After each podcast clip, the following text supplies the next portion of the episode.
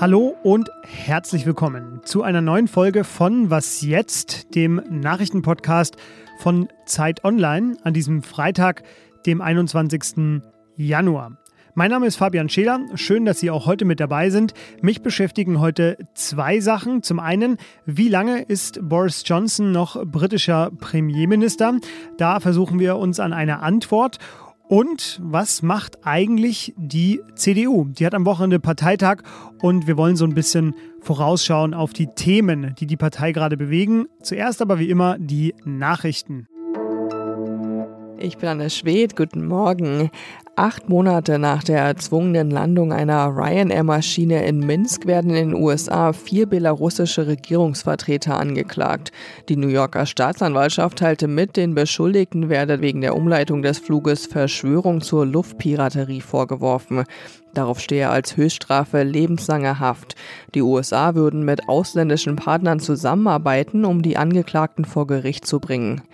Im Ukraine-Konflikt startet ein neuer Vermittlungsversuch. US-Außenminister Blinken und Russlands Außenminister Lavrov treffen sich zu einem Gespräch in Genf. Schon vor dem Treffen warnte Blinken vor der Gefahr einer weiteren Eskalation. Das Risiko eines russischen Einmarsches in die Ukraine sei hoch. Auch wenn nur ein einziger Soldat auf das Staatsgebiet eindringe, sei das ein klarer Angriff. Russland kritisiert, dass die USA und Verbündete die Ukraine jahrelang mit Waffen und Militärausbildern aufgerüstet hätten. Redaktionsschluss für diesen Podcast ist 5 Uhr.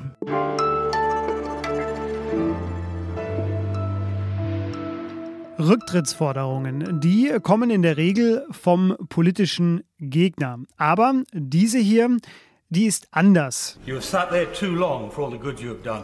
In the name of God, go. Das war David Davis, ein konservativer Abgeordneter im britischen Unterhaus. Er war früher auch Brexit-Minister und ist nun offenbar Sympathisant des sogenannten Pork Pie Putsches. So heißt nämlich eine Gruppe Abgeordneter aus der eigenen Partei von Boris Johnson, die, wie hier Davis, der hatte gesagt, in Gottes Namen gehen sie, Johnsons Rücktritt als Premierminister fordert. Der Grund sind seine Lügen über die Teilnahme an Lockdown-Partys oder aber, weil das ja aus der eigenen Partei kommt, steckt da vielleicht noch mehr dahinter? Das frage ich jetzt unsere Korrespondentin in London. Hallo Bettina Schulz. Ja, hallo nach Berlin. Bettina, geht es denn wirklich nur darum, dass Johnson sich, naja, ein paar Drinks in größerer Runde gegönnt hat, während das restliche Land im Lockdown gesessen hat, oder geht es eigentlich auch um mehr? Ja, es geht um mehr. Also einmal möchte ich nochmal betonen, dass das mit den Drinks, also für viele einfache Leute, Großfamilien, wirklich hart war, dass sie also während des Lockdowns nicht einmal ihre sterbenden Großmutter oder Großvater besuchen durften und es dann in Downing Street hieß, hoch die Tassen und hinterher Boris Johnson da immer wieder drüber gelogen hat. Es geht aber eigentlich um viel mehr. Es geht darum, dass ähm, immer mehr Leute natürlich merken, dass es mit dem Brexit nicht so erfolgreich gelaufen ist wie gehofft, dass diese sogenannte Leveling-up-Programm, ähm, mit dem äh, äh, etwas ärmeren Regionen im Land geholfen werden soll, auch nicht so gut läuft. Ähm, es wurde früher versprochen, dass die Preise mit dem Brexit sinken. Jetzt steigen sie aber. Also da ist sehr viel Unmut äh, in der Bevölkerung und ähm, es riecht nach Verrat. Und was glaubst du, wird diese Revolte erfolgreich sein? Wie geht es denn da jetzt weiter? Nein, sie haben jetzt schon Rückzieher gemacht. Man darf ja nicht vergessen, wenn man ein Misstrauensvotum lancieren will, braucht man 54 Abgeordnete, die diesen sogenannten Misstrauensbrief einreichen. Das hat nicht funktioniert. Da haben sie nicht genug Leute bekommen, die diese Revolte stützen. Warum? Weil sie letztendlich, wenn es dann ein Misstrauensvotum gibt, 181 Abgeordnete aus den eigenen Reihen brauchen, die gegen Boris Johnson stimmen. Und das merken sie, bekommen sie nicht hin. Es war höchstwahrscheinlich jetzt alles etwas zu hastig. Von daher warten äh, Sie jetzt darauf, was der Untersuchungsbericht von Sue Gray bringt, die höchstwahrscheinlich äh, nächste Woche eine sehr vernichtende Kritik von Partygate veröffentlicht. Es kann dann sein, dass der Unmut nochmal hochkocht und möglicherweise dann probiert wird, äh, ein Misstrauensvotum einzuleiten. Es kann aber auch sein, dass man in der Partei äh, der Meinung ist, nein, äh, Boris Johnson gewinnt jetzt wieder die Oberhand und man wartet, wie die Wahl ausfällt, die Regionalwahl ausfällt im Mai wo den Tories wahrscheinlich ein sehr scharfer Denkzettel verpasst wird und dann vielleicht eine Möglichkeit ist, ein Misstrauensvotum zu lancieren. Er selber hat sich auf seine eigene Art versucht, freizuschwimmen. Er hat am Mittwoch viele Corona-Beschränkungen wieder aufgehoben und dem Land damit äh, viele Freiheiten zurückgegeben, unter anderem die gesetzliche Maskenpflicht aufgehoben oder auch, dass bei Großveranstaltungen keine Impfnachweise mehr gezeigt werden müssen. Ist das denn so ein Move, mit dem er sich jetzt Zeit gekauft hat? Also das ist ganz klar Buhlen um Zustimmung. Ja, ähm, klar, es ist hier so, äh, dass Großbritannien höchstwahrscheinlich jetzt den Höhepunkt der Omikron-Welle hinter sich hat. Die Zahlen bei uns, die Infektionszahlen sinken im Gegensatz zu Deutschland. Ähm, die Lage beruhigt sich etwas, ähm, aber es ist eigentlich natürlich jetzt noch kein Grund, ähm, äh, plötzlich die Maskenpflicht äh, aufzuheben. Ja, aber ähm, das Problem hier in Großbritannien ist natürlich auch, Boris Johnson muss jegliche Maßnahmen, Sicherheitsmaßnahmen vom Parlament absegnen lassen, ja. Und äh, die Maßnahmen laufen jetzt am 26. Januar aus.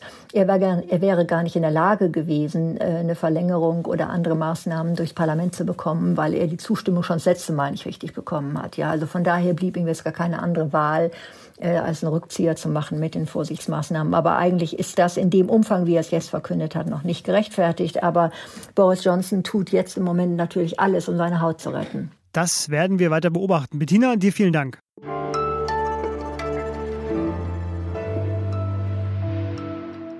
Und sonst so? Bestimmt haben Sie auch nach zwei Jahren Pandemie manchmal in der Öffentlichkeit irgendwo das Gefühl, ja, nicht jede ermüdende Debatte aufs Neue zu führen. Also zum Beispiel, ja, du da drüben, du setzt jetzt mal deine Maske auch über die Nase. Oder hey, du sag mal, willst du dich nicht vielleicht doch noch impfen lassen? Das ist alles noch sehr freundlich formuliert. Wir wurden nun Zeuge im mexikanischen Fernsehen, wie der Moderator Leonardo Schwebel diese Sphäre der Diplomatie live mit uns verlassen hat. Sí, tú, antivacunas, eres un imbécil. Ponte el cubrebocas. Ich fasse mal seine Worte, die sich vor allem an Impfgegner gerichtet haben, zusammen. Ihr verdammten Impfgegner, ihr Idioten, tragt wenigstens eine Maske, ihr seid Bremser für die ganze Welt. So und jetzt, lieber Jens Riewer und das ganze Tagesschau-Team, Sie wissen, was zu tun ist.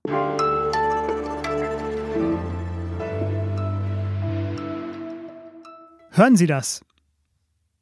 Das ist die Stille, die eine Partei umgibt, die 16 Jahre lang im Zentrum der Macht stand und sich jetzt neu findet, und zwar in der Opposition. Ich rede natürlich von der CDU und natürlich ist die CDU nicht still. Das ist jetzt nur mein persönliches Gefühl gerade.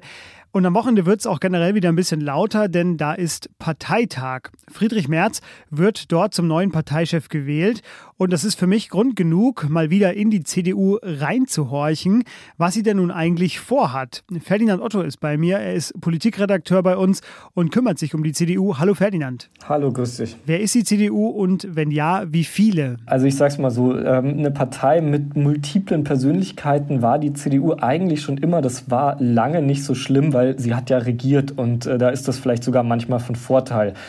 Jetzt steckt ja aber immer noch diese Wahlniederlage in den Knochen. Sie ist dabei, das aufzuarbeiten, neu zu sortieren. So die Deutung hat sich eigentlich weitgehend durchgesetzt in der CDU, dass man einfach bei der sozialen Frage ziemlich blank war. Gleichzeitig hat sie jetzt aber mit Friedrich Merz ja jemanden an die Spitze gewählt, der doch eher für die Themen ja, Wirtschaft, ähm, Liberalisierung stand. Der hat sich jetzt wiederum zwar einen Generalsekretär aus dem linken Flügel mitgebracht, ähm, naja, also das Ganze, du siehst schon, es ist ziemlich kompliziert. Die CDU weiß, glaube ich, gerade selber noch nicht so richtig, in, in welche Richtung das sie jetzt so durchstarten will. Das Thema der Stunde, die Corona-Politik, beschäftigt die CDU natürlich trotzdem, denn sie sitzt in neun Bundesländern äh, in der Landesregierung und dort wird ja vor allem die Corona-Politik gemacht. Hat denn die Partei wenigstens hier eine einheitliche Linie? Das hat Angela Merkel mit ihrem Standing lange überdeckt, aber natürlich gibt und gab es auch in der Union Union immer diese zwei Lager, Team Vorsicht und Team Freiheit. Die einen, die dann wirklich eher so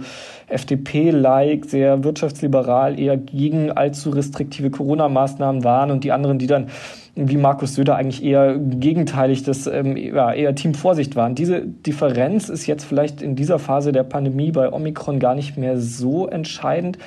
Aber ganz wichtig wird das natürlich sein für viele Bürgerinnen und Bürger, wie sich die Union einfach beim Thema Impfpflicht positioniert. Das war bislang strategisch das totale Chaos. Da kam nichts aus der Union. Und ähm, da erwarten die Leute aber natürlich irgendwie eine, eine prononcierte Meinung von der größten Oppositionspartei. Jetzt geht es aber nicht nur um Themen, sondern auch um Personalien. Welche sind das und welche Entscheidungen erwartest du da? Will Friedrich Merz zusätzlich zum Parteichef auch noch Fraktionschef werden? und wird Amtsinhaber Ralf Brinkhaus freiwillig Platz machen. Letzteres zumindest ähm, deutet sich aktuell nicht an. Ralf Brinkhaus macht eher den Eindruck, als gefiele er sich ganz gut in seiner Rolle und fände sich da ganz gut. Und mittelfristig äh, geht es natürlich um eine zweite Personalentscheidung, nämlich die Frage, wie werden CDU und CSU künftig ihren Kanzlerkandidaten bestimmen? Weil so, das ist ja eine Lehre aus 2021, so wie das letzte Mal per Rangelei zwischen den Parteivorsitzenden, so geht's nicht nochmal. Danke dir, Ferdinand. Wer sich für die CDU interessiert, der folgt bitte am Wochenende ganz unauffällig Ferdinand Otto, denn der beobachtet den Parteitag. Genau, vielen Dank. Und ganz konservativ betrachtet war das unsere Morgensendung. Was jetzt at Zeit.de nutzen Sie bitte für Kritik und Fragen oder den Hashtag bei Twitter Was jetzt. Ich bin Fabian Scheler. Ich freue mich, dass Sie auch heute bis zum Schluss dabei waren. Und jetzt wünsche ich Ihnen schon mal ein schönes Wochenende. Tschüss.